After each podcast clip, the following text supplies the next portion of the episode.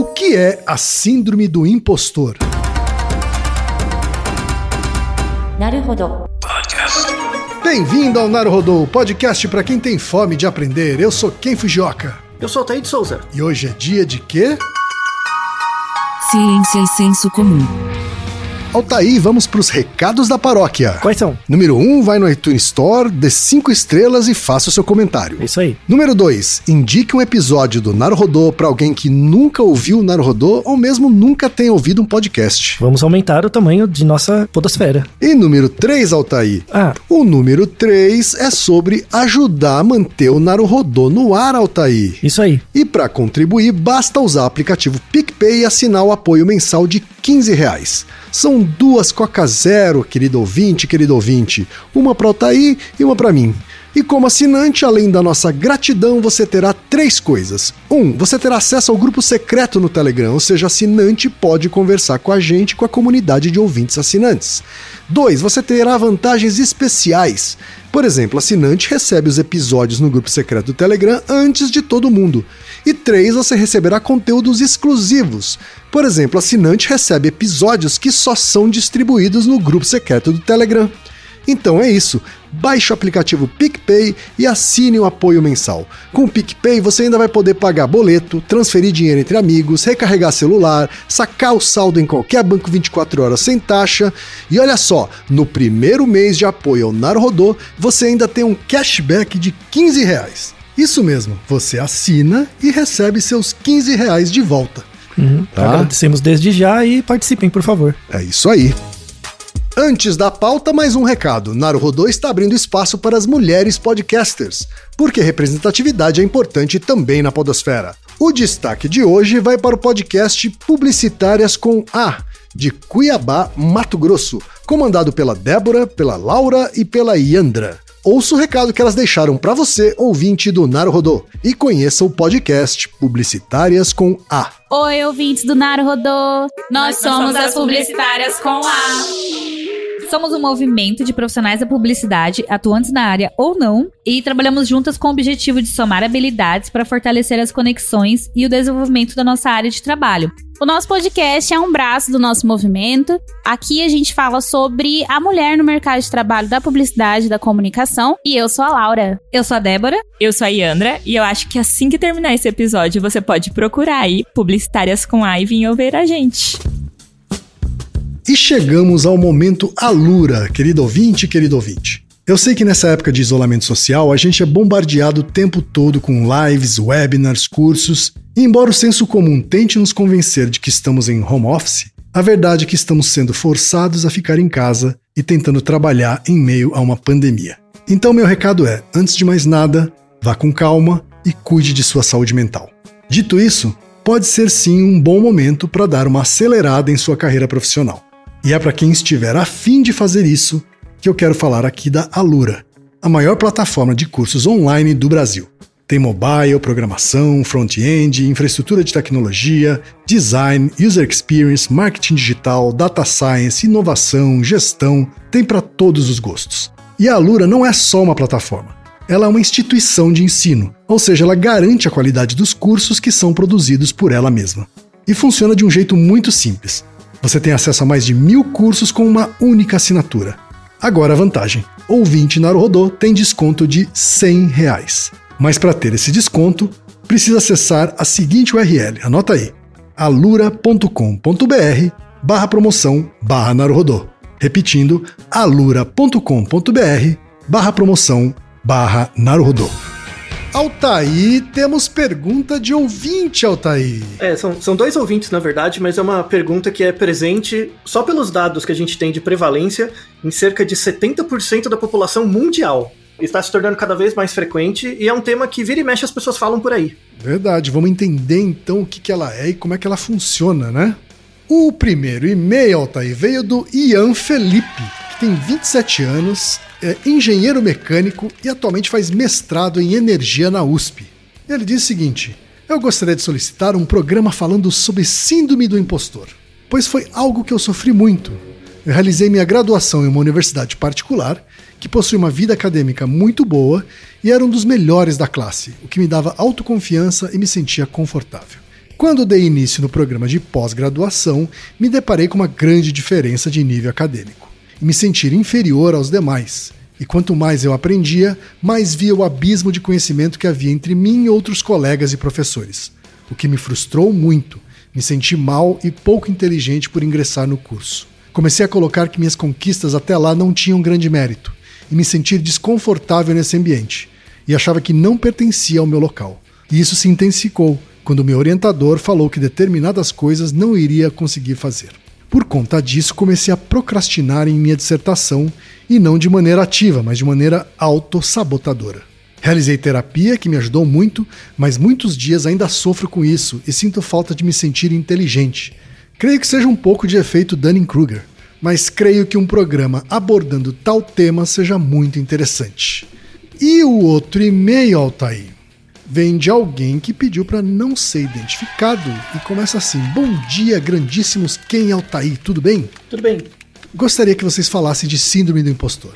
Sinto muito fortemente o quão falho, inexperiente, incompetente e como as pessoas estão melhores ao estar longe de mim, seguindo as suas vidas com pessoas que realmente valem a pena. Sinto sempre que o meu trabalho está aquém do esperado, por mais que muitas vezes eu seja elogiado. Sempre fico com a sensação de que eu serei demitido por não corresponder às expectativas e cometer vários erros, que muitas vezes nem existem. Não estou aqui para chorar as pitangas. Para isso eu vou ao meu psiquiatra e à minha psicóloga. Isso tem afetado todo o meu desempenho acadêmico e profissional. E tenho trabalhado para fugir dessa espiral descendente e cumulativa. Creio que o caso mais grave disso foi o fato de eu ter terminado com a minha ex, a pessoa mais maravilhosa que eu já conheci, e com quem eu gostaria de estar casado mas por saber que eu seria completamente incapaz de dar a ela um futuro, eu terminei com outra desculpa, é claro. Hoje ela está com outra pessoa e está praticamente morando com ele. Por mais que isso me machuque, no fundo eu sinto que ela está melhor ao lado dele do que do meu, sabendo que com ele ela terá um futuro que ao meu lado ela não teria. Inclusive, eu me afasto de situações onde eu possa me envolver com outra pessoa para que essa pessoa não perca o seu precioso tempo comigo e possa achar uma pessoa que realmente vale a pena. Não tive uma vida fácil em diversos aspectos, o que é absolutamente normal, mas tudo se acumula e faz com que eu seja cada vez mais autodepreciativo, por mais que eu saiba que isso tudo não corresponde aos fatos. Porque eu tenho provas concretas que eu sou muito bom em várias coisas, mas o sentir e entender são coisas bem diferentes. Realmente é bem complicado e eu sei que isso vem junto com outros problemas como a depressão, etc. Vocês são ótimos e o nível de explicação que vocês fazem pode ser muito importante na vida das pessoas, assim como para mim. Muitíssimo obrigado pelo fabuloso trabalho, toda a dedicação e o carinho com que vocês tratam assuntos cabeludos da vida. Forte abraço e ótimo trabalho. Muito boa a descrição, né? Pois é, Elton, e a gente tem duas, dois depoimentos aqui bastante comoventes, né, Altair? Uhum. Porque E- e- são situações difíceis que eles estão enfrentando ou já enfrentaram. Sim, e são, e são e-mails muito claros. E isso que eu gostei, assim, claros no sentido da pessoa conseguir descrever o processo. A síndrome do impostor é algo interessante porque ela não toma a pessoa de uma vez. Não é igual um resfriado, sabe? Que você, de repente, você fica resfriado. É uma coisa que vai se construindo devagar, é um processo. E é muito interessante porque esses dois e-mails descrevem muito bem. O e-mail do segundo ouvinte, ele percebe que ele é bom, mas ao mesmo tempo isso não é o suficiente, né? Uhum. e ele, ele diferencia essa coisa do saber e, e do, Do internalizar, né? Isso, e do sentir, né? O, o, o Ian, que é o primeiro, o primeiro ouvinte, ele comenta a situação dele da universidade em que ele tinha uma situação confortável e de repente mudou a situação. E aí isso gera uma desadaptação mesmo. Então parece que o problema é muito mais de fora para dentro. Então eu estava numa situação, mudei meu ambiente, isso gera um- uma questão. O outro parece que é uma questão um pouco mais de dentro para fora. E, e a síndrome do impostor envolve isso. A síndrome do impostor, é, eu recomendo fortemente que depois que, para quem ouviu é, esse episódio primeiro, tem outros dois Naruhodos que se relacionam muito com esse, que é o, o Naruhodo sobre procrastinação, né, que está dentro da síndrome do impostor, não é igual, mas está dentro, e o Naruhodo sobre sorte de principiante, que a gente fala sobre autoeficácia. Então esses três Naruhodos, eles geram uma, um grupo, assim, um, um grupo de conceitos que são relacionados. Ok, você já sentiu isso, a síndrome do impostor? Como, o que, que é isso para você? Rapaz, eu acho que já senti isso sim, ou pelo menos eu chamei disso algumas vezes já, sabe? E agora você falando, eu acho que talvez tenha sentido isso até quando eu não sabia que existia esse termo, né? Por exemplo, quando é, eu era adolescente, né? E fui convocado pela primeira vez para a seleção brasileira de beisebol. E ali eu tive uma, uma situação muito parecida com a do Ian, porque era um coletivo de jogadores tecnicamente muito bons. É, é a seleção, né? E eu me sentia desmerecedor de estar lá. Sabe assim? É como se assim, meu Deus, eu, eu sou uma fraude, eu não devia estar aqui. Sabe assim? Esses caras é que são bons. Então eu me lembrei disso da adolescência. Né? Eu acho que eu tive uma sensação parecida também quando eu entrei na Federal, no segundo grau, na Escola Técnica Federal, quando eu me deparei com as pessoas da minha classe eram os melhores colocados no vestibulinho. Eu entrei meio, sei lá, ali no, no quartil final, sabe Uhum. assim? Né? Porque a, a escolha do curso era por conta da sua colocação no vestibulinho. E de novo eu tive essa sensação, sabe assim? De que eu tava no meio de pessoas que eram muito superiores a mim. É, eu acho que nos dois casos a coisa passou. Coisa veio, se instaurou e depois passou. E eu tive de novo aí na vida adulta.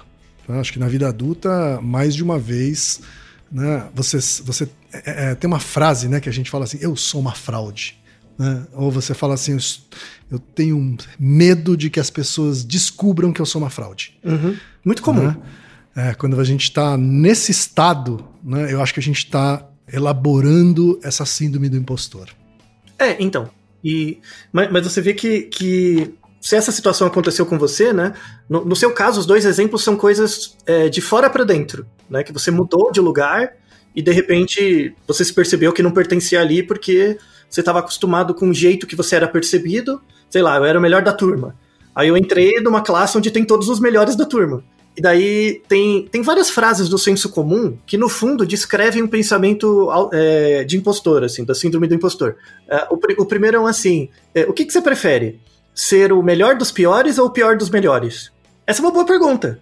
Sabe? Então, quando, quando você tá num, num colégio, você é o melhor dos piores. Depois você entra no outro colégio e vira o pior dos melhores. São duas visões que você tem de você mesma, de você mesmo, independente se isso é verdade ou não. Uma outra frase interessante é, é quando a pessoa se fala pra ela mesma, né? Ela pensa assim: eu do jeito que eu sou, eu não tenho como dar certo. Muita gente internamente pensa isso, né? Do jeito que eu sou, eu não tenho como dar certo. Sabe, é, é, não, não existe um- uma realidade onde eu posso ser alguém que dê certo do jeito que eu estou me comportando agora, né? Quer dizer, tem um comportamento aí autodepreciativo mesmo. Isso, isso. Ele pode ser baseado em fatos ou não, sabe? É, é, é... Só que aí tem dois, dessa frase tem dois pontos importantes, que é eu do jeito como eu sou, né? Como você sabe como você é, né? Tem o nosso Naruhodo se você sabe, é, como você sabe que você é você mesmo e não o outro, né? A, a gente tem uma visão muito, muito, um pouco distante entre o que a gente é de verdade e o que a gente acha que é, né? Tem, um- tem uma diferença ali, tem um gap. E a outra é o que é dar certo, né? Então, quando eu falo essa frase, eu do jeito como eu sou, estou falando algo dentro de mim. Eu do jeito como, eu- como eu sou, não tenho como dar certo. Dar certo é uma coisa que diz respeito ao, am- ao ambiente. Então, a síndrome do impostor, ela necessariamente nasce de uma integração entre algo do ambiente e eu. Se alguém disser para você que, por exemplo, ah, a síndrome do impostor tem uma base genética, ou tem uma base. Não é verdade. É, e mesmo que tenha, não é causa, necess... causa suficiente para que ela se instaure. Coisas que tem no contexto. Ah, eu, por exemplo, eu mudei de escola e aí eu me senti um impostor na escola. Sei lá, me senti muito diferente. Isso acontece com todas as pessoas? Não. Tá? O ambiente também não é causa suficiente para que você desenvolva a síndrome do impostor. Tá bom? Então é uma junção dos dois. Ah, vamos deixar num um outro podcast que eu participei, né, que é sobre burnout, que o burnout entra nessa questão. Então você tem meio que uma tríade. Você tem a síndrome do impostor, a procrastinação e o burnout. O, o procrastinação a gente já tem um episódio. Essas três coisas, essas três coisas estão interrelacionadas, é isso? É, não são a mesma coisa, mas elas estão no mesmo jogo, assim, estão no mesmo fundo, né? O, o- a procrastinação a gente já tem um episódio sobre.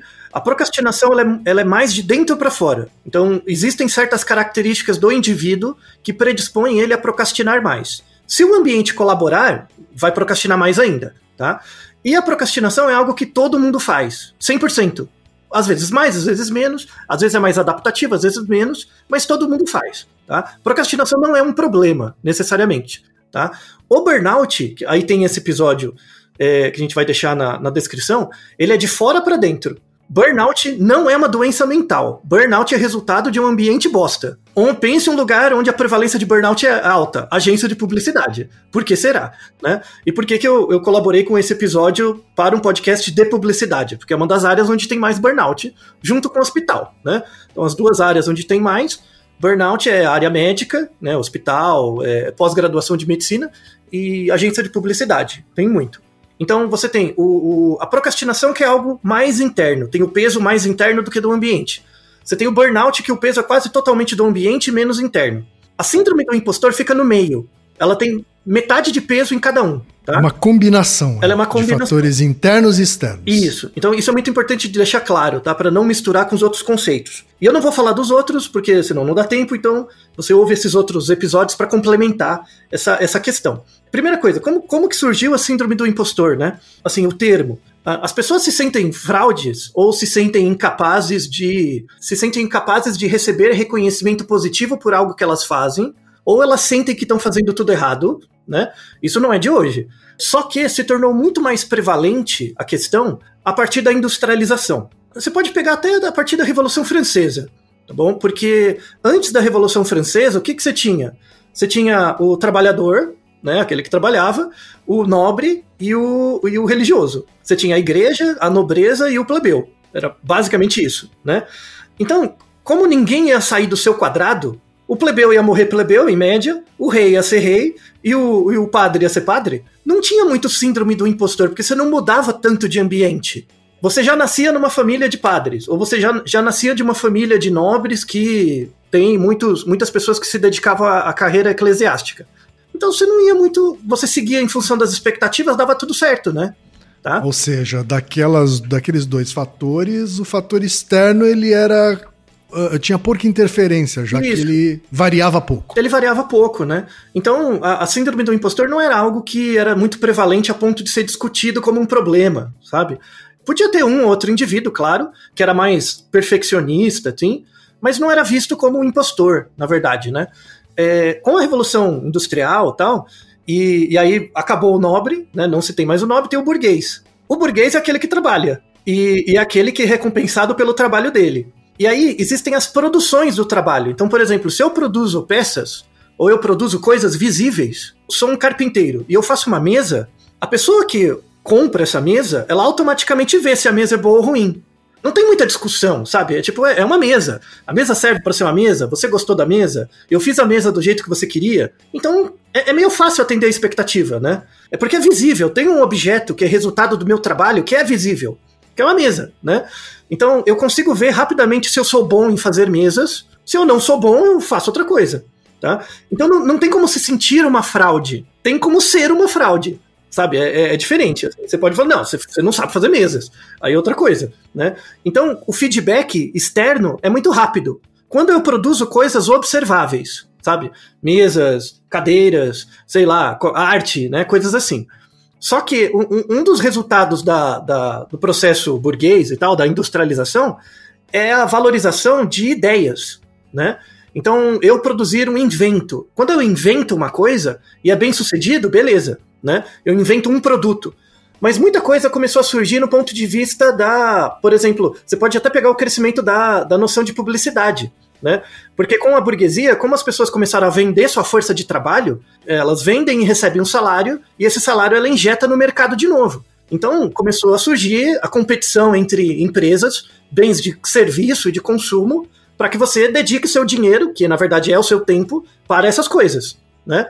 E, é isso, e, e aí começou a aparecer os produtores desses insumos de consumo. Que aí entre os publicitários, entra toda essa área que são pessoas que produzem como como resultado da sua atividade profissional ideias ou coisas. Né? Sim. Aí começou a surgir a, a, noção sociológica, um espaço sociológico onde pode nascer a síndrome do impostor. Né? Então, é, é, por exemplo, se você pensar uma. Aí, aí, você sabe disso muito melhor que eu, você me corrige. Imagina uma agência de publicidade em que tem o pessoal lá da, da criação e você fica lá o tempo inteiro tentando criar uma peça publicitária. Que todo publicitário meio tosco das antigas, assim, tem aquela ideia de que é um gênio, né? Ele acha que surge, uhum. desce o santo na cabeça dele. Eu tive uma ideia, plim, e sai, né? Ninguém pensa que é o resultado de um trabalho imenso, né? E na verdade está pisando na cabeça de um monte de gente e nem percebe. Mas enfim, sabe quando você, você é o, o, o, o chefe da criação, sei lá, e aí você me pede para desenhar um produto. Aí eu desenho o produto e te mostro. Aí você me fala, mas não é assim que eu imaginei, sabe? Não, não troca isso, sabe? Você já, você já viu exemplos disso muito mais que eu. A pessoa não é muito boa para comunicar o que ela quer, mas ela, ela quer com certeza aquilo que ela tá pensando e não aquilo que você é capaz de fazer, sabe? Ela não tá Sim. nem aí para isso. Nessa relação entre uma entidade externa que quer algo e você, que é alguém que tenta atender a expectativa desse- dessa entidade externa, da qual você não entende muito bem o que ela quer, nasce a síndrome do impostor. Tá. Des- dessa relação social, que não aparece só entre empregado e empregador, aparece também É, então, isso é uma, isso é uma coisa que eu ia perguntar. Ela, ela não está intrinsecamente ligada a uma relação de poder? está, está relacionado a uma relação hierárquica, não necessariamente de poder, mas hierárquica, Tá em que tem alguém que espera algo e alguém que produz esse algo, tá? Mas então, se há hierarquia, há poder. É. Tem alguém que manda mais que o outro. Isso, mas- mas por exemplo, você pode pegar isso em três instâncias, né? Tem as relações de trabalho, são assim, é, relações escolares, né, de formação, e relações familiares. Relações familiares são assim também, né?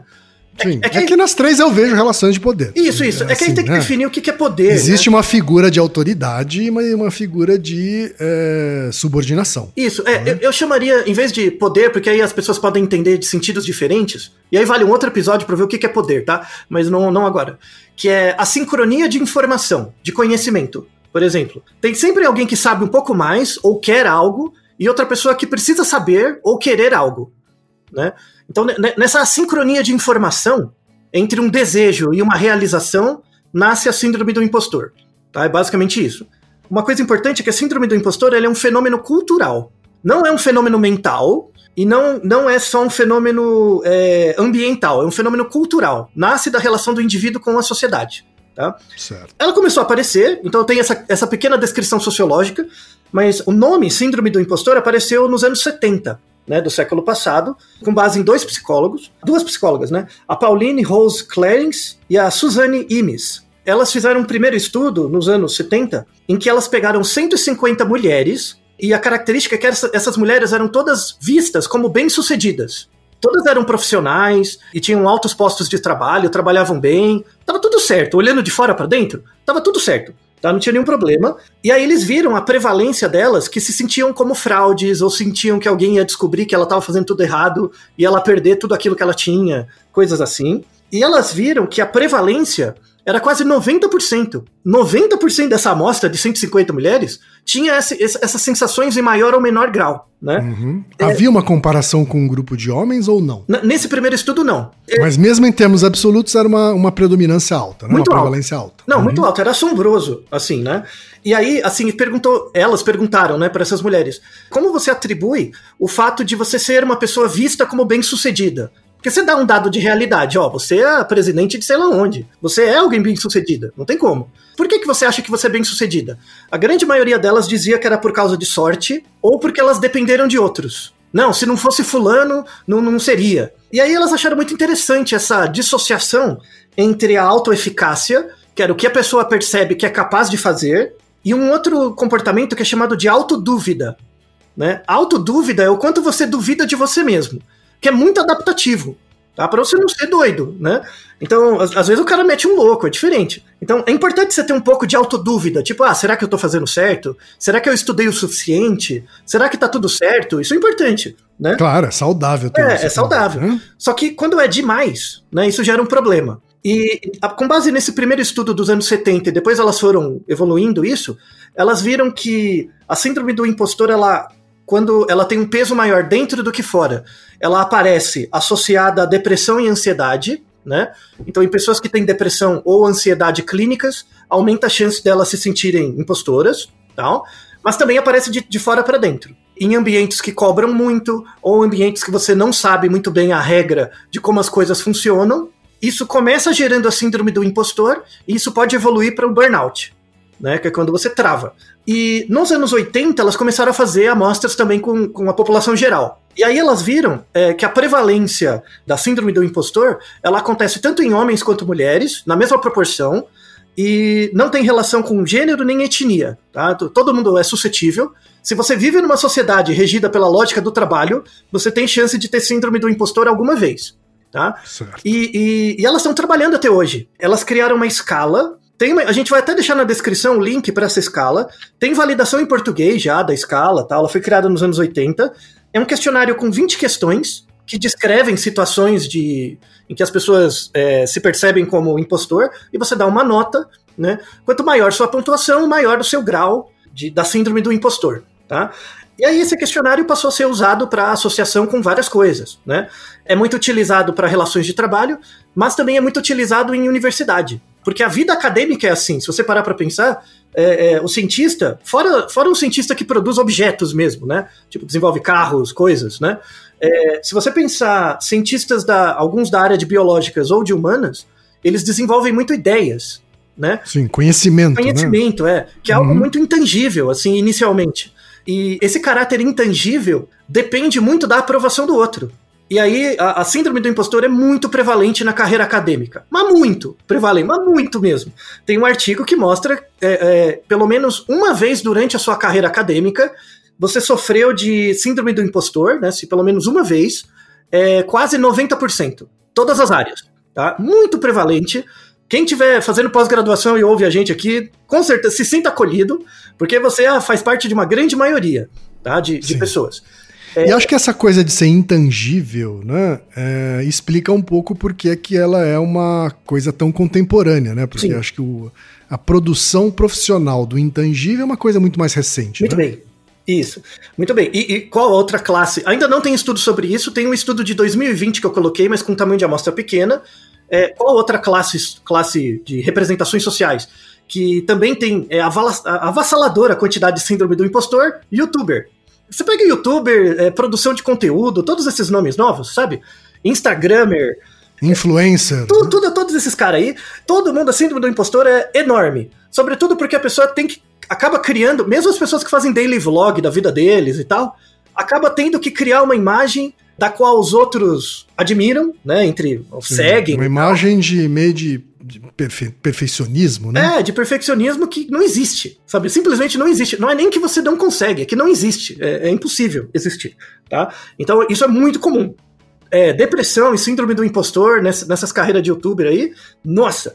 Né? Eu, se fosse psiquiatra, psicólogo, clínico, olha, é um negócio já.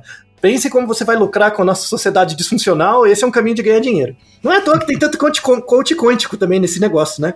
Mas enfim, em vez de atacar a lógica do trabalho, né, fica atacando, atacando essas coisas, fica enxugando o gelo. Tem um, um, artigo muito bom, é um artigo de uma revista de filosofia, que eu achei muito interessante, que fala sobre a síndrome do, do impostor, dá algumas definições. Ele descreve um, uma questão interessante, que é eu vou até pegar a frase específica desse artigo que é interessante, que ele fala assim que ambientes sociais ameaçadores podem criar obstáculos epistêmicos para o autoconhecimento. É, vamos definir o que é epistêmico. É, tem a epistemologia. Epistemologia é como se dá a criação de conhecimento num campo. Epistêmico, uma coisa epistêmica, é uma coisa que você usa para criar conhecimento sobre você mesmo. Então, vários tipos de ambientes sociais geram obstáculos para você conhecer a você mesmo como você é. Né? Eles geram ruídos. E isso é uma das chaves da síndrome do impostor. Nós vivemos em vários ambientes sociais diferentes, um ambiente familiar, um ambiente do trabalho, um ambiente das relações sociais, quaisquer, e boa parte deles, pela maneira como eles são construídos, geram uma visão distorcida de como a gente é de verdade. Isso é uma das causas da, da síndrome do impostor né? É, tem muita relação com as quatro causas, né? A, a, aristotélicas, assim, a síndrome do impostor. Qual é a causa material, né? Para síndrome do impostor? Existem alguns tipos de pessoa que têm mais predisposição do que outros? Parece que sim. Isso não é ligado tanto à personalidade da pessoa, mas é ligado a, a um termo que chama perfeccionismo, é, que muita gente acha que é qualidade. Bom, ah, eu sou perfeccionista coitado de você, tá? Não, isso não é uma qualidade, tá bom? Isso, é, o perfeccionismo é uma, na verdade, assim, pela psicologia, per perfeccionismo não é um termo da psicologia séria, tá? A autodúvida é. A capacidade de você duvidar do- da sua produção. É, porque é, é isso, né? Existe um desequilíbrio entre auto, autodúvida e autoeficácia. Isso, muito bem, muito, muito bem. Quem tá virando psicólogo já, já, já, já, já tá sabendo mais que boa parte dos psicólogos, tá? Isso é importante. Tá? O, o perfec- perfeccionismo é um termo meio do senso comum, assim, né? Que tem que ser tudo perfeito. Mas o que, que é perfeito? Entende? Não faz sentido. A gente tá falando daquele, do ideal que não existe, né? Isso, é, esse termo ele é meio ruim. É muito bom você tentar verificar o seu próprio trabalho para ver se tá tudo certo, é normal. O problema é quando isso fica mal adaptativo, que é quando você estabelece metas impossíveis para você mesmo, ou quando você tem uma autocrítica muito grande. E aí a gente entra no ciclo que eles chamam de ciclo da síndrome do impostor. O ciclo é o seguinte, né, comportamental.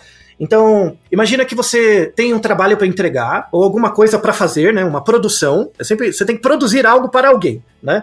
Então você tá, vai produzir esse- essa coisa, você começa a ficar ansioso, né, por palpitações, e aí essa palpitação vai gerar procrastinação, porque ah, eu não sei se eu vou conseguir fazer, se eu dou conta. Olha, tal pessoa fez um negócio, uma prévia tão melhor do que eu faria, sabe? Você fica muito balizando nos outros, em você e tal, fica nesse jogo, vai ficando ansioso. Aí conforme você vai ficando ansioso, em geral você demora muito pra terminar a tarefa, ou deixa tudo pra última hora e faz tudo de uma vez. E aí você, quando chega esse momento, você tem um alívio por ter terminado. Oh, finalmente, terminei. Né? Sim. Só que o problema, quando você. A, a procrastinação é isso. Você fica ansioso pra terminar e quando você termina, fica aliviado. Tá?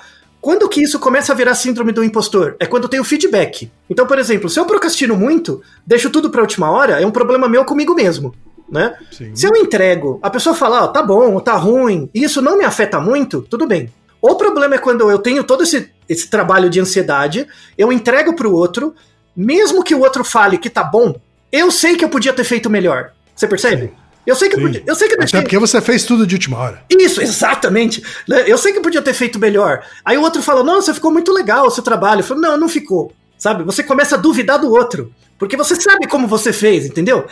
E aí você não aceita o feedback positivo. E aí, como você não aceita o feedback positivo, isso vai at- atrapalhando sua autoeficácia. Ah, eu consigo fazer de um jeito, mas nunca vai ser do jeito que eu poderia fazer mesmo.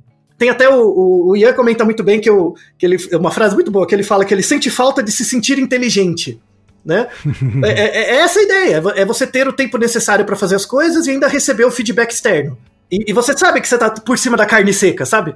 Quando você tá num lugar que tá todo mundo ali jun- junto com você, ali, no tete a tete mesmo, você vê que você não tá por cima da carne seca. Então o feedback positivo não é tão positivo assim, por causa do outro, por causa dos outros, né?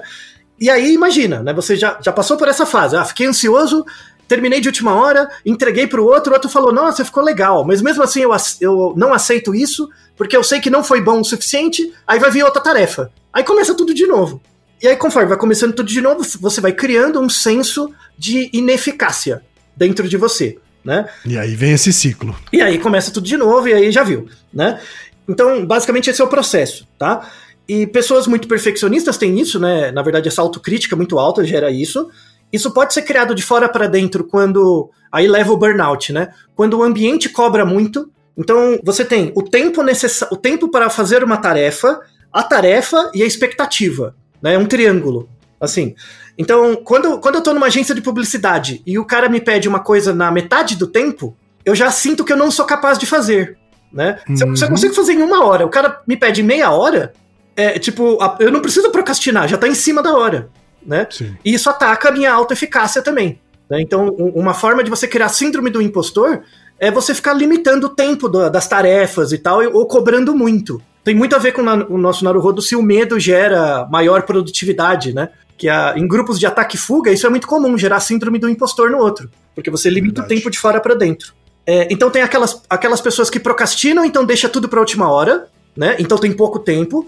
E tem aquelas pessoas que se sentem capazes de fazer, mas o ambiente tira o tempo delas. Ou seja, tem muito chefe, então, provocando síndrome de impostor em pessoas sem saber. Muito, eu acho a maioria. Porque, Uhum. porque o esquema é, é esse, é a lógica do trabalho. Tem que produzir cada vez mais rápido sem saber por que, que tá produzindo. Então, isso gera comportamentos completamente desadaptativos. Assim, verdade seja dita, não, não tem jeito. Na universidade isso acontece muito, né? Claro. Pra que, pra que, que você precisa publicar o artigo agora se ninguém vai ler? Ninguém vai ler o artigo, sabe? O, o artigo vai ser lido ao longo de muito tempo. Então, não, sabe? Não é desculpa da parte de, de fora pra dentro, tá? Então, tem, tem causas formais também ligados a, a a síndrome do impostor, que são relações familiares. Isso ainda não é muito claro, tá? Tem pouco trabalho sobre, mas uma, uma suposição é quando você tem famílias, né? Aí você tem, tem você, seu pai, sua mãe e tal. É, em certas situações onde você recebe muito reforço quando você faz algo bom, né? E muita punição quando você faz algo ruim, sabe? Então o legal é super valorizado e o ruim é muito desvalorizado. Quando tem essa, essa quebra muito grande, isso é algo relacionado a, a, ao surgimento da síndrome do, do, impostor quando você fica mais velho. A questão não é bater demais nem valorizar demais, sabe? É, é, é, é dar realmente insumos para a pessoa perceber a dimensão real das coisas que ela produz. A, a, causa eficiente diz respeito a um ambiente de trabalho, então a síndrome do impostor pode aparecer em qualquer ambiente escolar, de trabalho ou de profissional, né, em geral. E, e tem a ver a causa final. A causa final é por que, que a síndrome do impostor pode ser útil? Útil entre aspas, sabe? É, hum. Qual uma utilidade para ela? Porque assim, a síndrome do impostor não existe desde sempre. Ela começou a partir da Revolução Industrial. Será que ela não tem uma vantagem para continuar existindo? Tem um artigo 2019 né? Metade de 2019. Ó, eu, eu, eu leio revistas de revistas boas, né? De publicidade e marketing. É, apesar de não gostar de publicidade e marketing, eu acho que essa área tem que subir. Mas é, revi algumas revistas são boas. Tem uma que é a Journal of Consumer Research, que Sim. eles escrevem artigos bons, assim, bons. Tem um artigo do ano passado, sensacional, que artigo interessante, que eles falam sobre a presença, a prevalência de síndrome do impostor em pessoas que consomem artigos de luxo. Mas luxo, muito hum. luxo. Carro, caro, tá. as roupas, essas Supreme, esses negócios aí, sabe? O, o, o, sapato que só tem 10 unidades, sabe esses negócios de marketing? Esse consumo de luxo tem muita correlação. Achei fantástico o trabalho. Né? É, é, entre o consumo de artigos de luxo e a, a, a sensação de, de incapacidade, assim, né, da, ligada à síndrome do impostor. Não acontece com to, todas as pessoas que consomem a, artigos de luxo, obviamente, mas tem uma, uma fração razoável em que o, o, o. Por que, que um produto de luxo é de luxo? Porque ele é oferecido, ele é vendido como tal, né? Ele existe uma. Porque tem pouca oferta, sabe? Isso, isso. É, não sendo algo mineral, alguma coisa que realmente é rara, né? Tem uma construção em cima disso, né? Claro. É, da imagem e tal. Então, é uma coisa que você nunca vai dar conta. Né? E aí, mesmo quando você, sei lá, o carro, um Bugatti, sei lá, né, custa milhões de dólares. Que só tem 10. Isso. É. Aí eu, eu junto lá minhas moedas, compro um. Na hora que eu. Isso, e, e, o, o, legal desse artigo é que ele, ele coloca relatos, assim, né? Que é muito interessante. Ele coloca assim: que a, quando a pessoa compra o carro, Blaster, né? É, ela, ela começa a se dar conta que, não, tudo bem, eu só tenho um dos dez carros, mas eu não sou o melhor, sabe? É, é, uhum. eu consegui o carro, né? Então, a, a pessoa, na verdade, tá, tá sempre em busca de algo que ela nunca vai conseguir alcançar, que é esse senso de exclusividade. De novo, a gente está falando sobre tentar atingir um ideal inexistente. Muito bom. Né? Não é Inalcançável. Não é interessante? Isso é construído pela própria imagem de marca. A própria imagem de marca, é, é, no, no frigir dos ovos, diz assim: se você é um bosta. Se você tiver esse carro, você vai ser menos bosta. Aí quando você tem o carro, fala, é, você ainda é bosta, mas é um pouco menos. Mas não, nunca vai ser o suficiente, entendeu? Porque ano que vem Sim. vai sair outro carro. Não é os miseráveis? Eu tenho vontade de matar a desgraça dessa. Enfim, eu fico puto. Por isso, por isso que o Kotler. Ai, o Kotler escreveu um livro tão ruim, mas ele. Mas a, a gente é fácil, facilmente engambelável, então não precisa de um livro bom, né? Os livros bons têm que ser para impedir a gente de ser engambelado pela gente mesmo. Que pois inferno. é, imagine se fosse bom. Nossa senhora, já, tava, já seria os bots, não teria mais gente. Só seriam os stakeholders e os robôs. Não teria mais humanidade. Mas enfim, veja que é uma construção muito interessante, né, desse, desse raciocínio. E aí a gente entra numa, numa mensagem final aqui importante, que, que é esse, esse outro inatingível, né?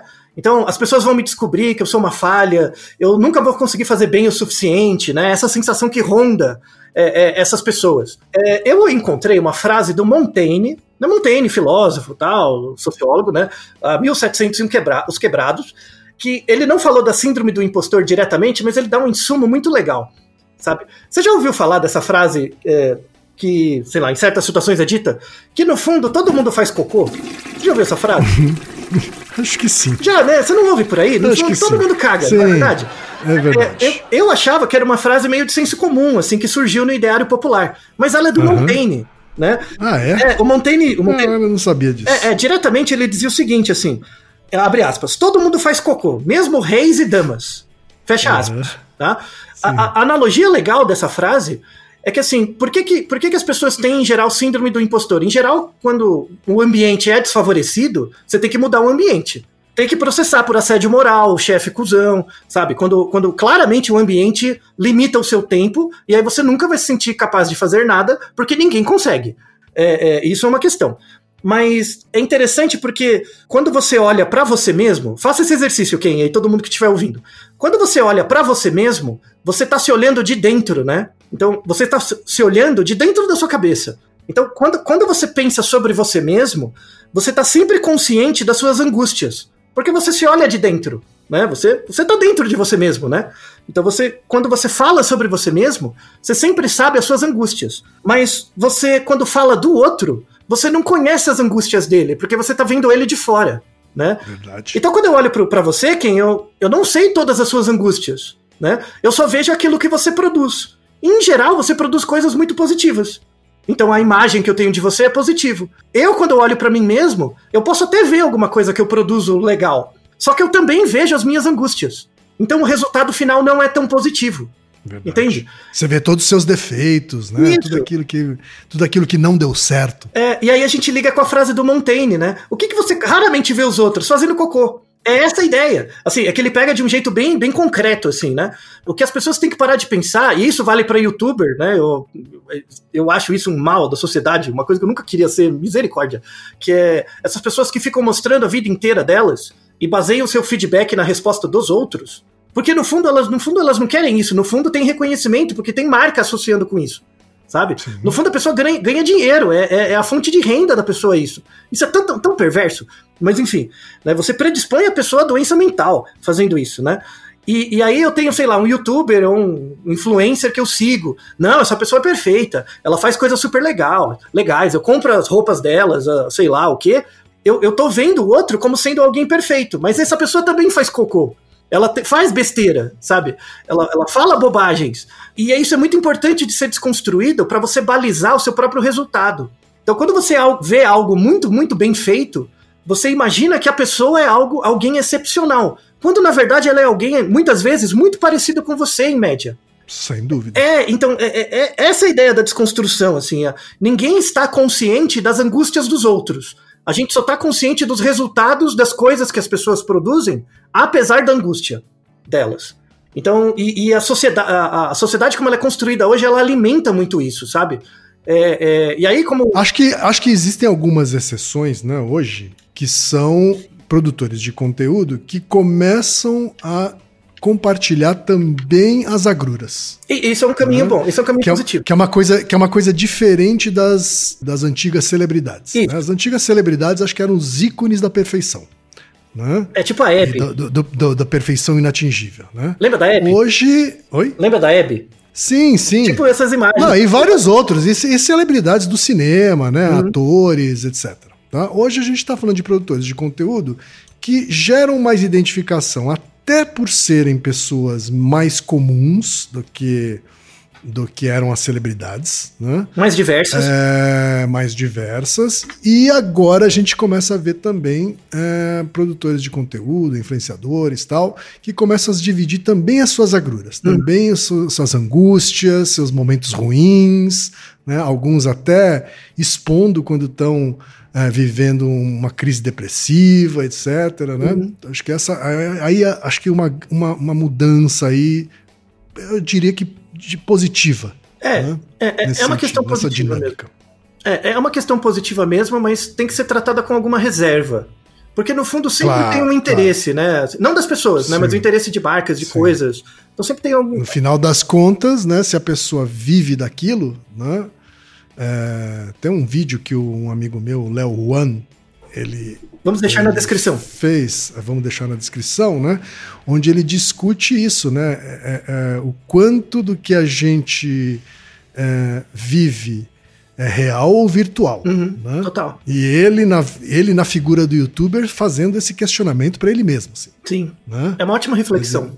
Porque mesmo quando ele está discutindo alguma angústia pessoal da vida dele, ele está transformando aquilo em conteúdo e em entretenimento. Exato. Muito né? Que de dialético. alguma forma pode ser monetizado também. Isso. Né? Então é, é, uma, é um dilema aí, né? E é um dilema Um social, né? Uhum, É um dilema para a gente se pensar como sociedade mesmo, né? sem Então, a, a ideia da síndrome do impostor, ela não está no DSM, e eu acho muito bom ela não ser classificada como uma doença mental, porque senão Uhum. você vai deixar um ambiente como tá e culpabilizar a pessoa. Na verdade, é um resultado do processo social também, né? Claro. A síndrome do impostor, ela não existe desde sempre, ela nasceu como um coproduto da maneira como a sociedade é estruturada hoje, Uhum. e ela, ela gera sinais para a gente propor soluções de como repensar a sociedade de uma forma mais igualitária, onde as pessoas têm que ser aceitas por fazerem cocô, né? Ou, por exemplo, ou, ou por pensarem do jeito que elas pensam e tal. É, sendo, tendo, obviamente, certos limites educacionais, mas, mas de forma respeitosa e produtiva, né? Então, eu, eu sempre falo, né? Todo problema também é uma solução, sabe? Todo problema social também mostra uma solução para ela. A questão é você observar ela de forma razoável e utilizar o método científico, né? Pra, E querer resolver, né? e querer resolver. É, é, querer de um sentido humano, sabe? No sentido de, no início, começar a assumir, nossa, é muito difícil. Ter momentos que você para pra pensar e falar, eu não vou conseguir, eu preciso de ajuda, e depois começar a receber colaboração para superar esses momentos difíceis mesmo, né? Então, a- a- o- os relatos dos nossos dois ouvintes são não são exceções, são regras. São coisas que acontecem com muitas pessoas, sabe? Então, se, se você se sente assim, procure ajuda, sabe? Uma coisa que não- não chamo de recomendação, mas boa parte das pessoas, e eu digo isso com alguma convicção de, de observação e, e dados mesmo, boa parte das pessoas não tem uma pessoa com quem eles conseguem conversar de forma franca. Que é diferente do contato com o terapeuta. Tera- terapeuta não é seu amigo, não tem nada a ver, é uma relação que você cria à parte com uma pessoa que você nunca teria com outra pessoa conhecida. Tá? Porque você não divide subjetividades com o, tera com o terapeuta. A, a ideia, a, a ideia não é por aí. Mas falta, assim, a gente não tem pessoas na nossa história de vida, assim, é, é, um dos objetivos da vida deveria ser encontrar pessoas com as quais a gente se sinta à vontade de falar sobre qualquer coisa. De verdade, assim, de qualquer coisa mesmo, do, do cocô que tem na sua Verdade. cabeça, sabe? Sim, de, de se vulnerabilizar, né, diante da- Isso, isso. Eu- e, e- e isso, isso é algo que os homens não, não têm aprendizagem para falar sobre isso e as mulheres não têm liberdade para falar sobre isso, né? Então é, é algo que tem que ser construído a partir de agora e, e esperamos que esse episódio seja algo, além da- da- das referências que deixamos, no sentido de construir uma certa clareza nas pessoas para elas refletirem sobre isso, sabe? Terem como último objetivo encontrar um espaço onde elas possam falar tudo aquilo que elas precisam ser falado e também ouvir, né, para se construir como uma, uma imagem melhor, construir uma imagem melhor de si mesmos. Isso, e equilibrar a autoeficácia com a autodúvida, né, Altair? Muito bem. Naru Rodô, ilustríssimo 20. E você já sabe, aqui no Naru Rodô, quem faz a pauta é você. Você tem alguma pergunta pra gente ou quer comentar algum episódio? Escreva pra nós. podcast@naruhodô.com.br. Repetindo, podcast@naruhodô.com.br. e lembre-se, mande nome completo, idade, profissão e a cidade de onde você está falando. É isso aí. な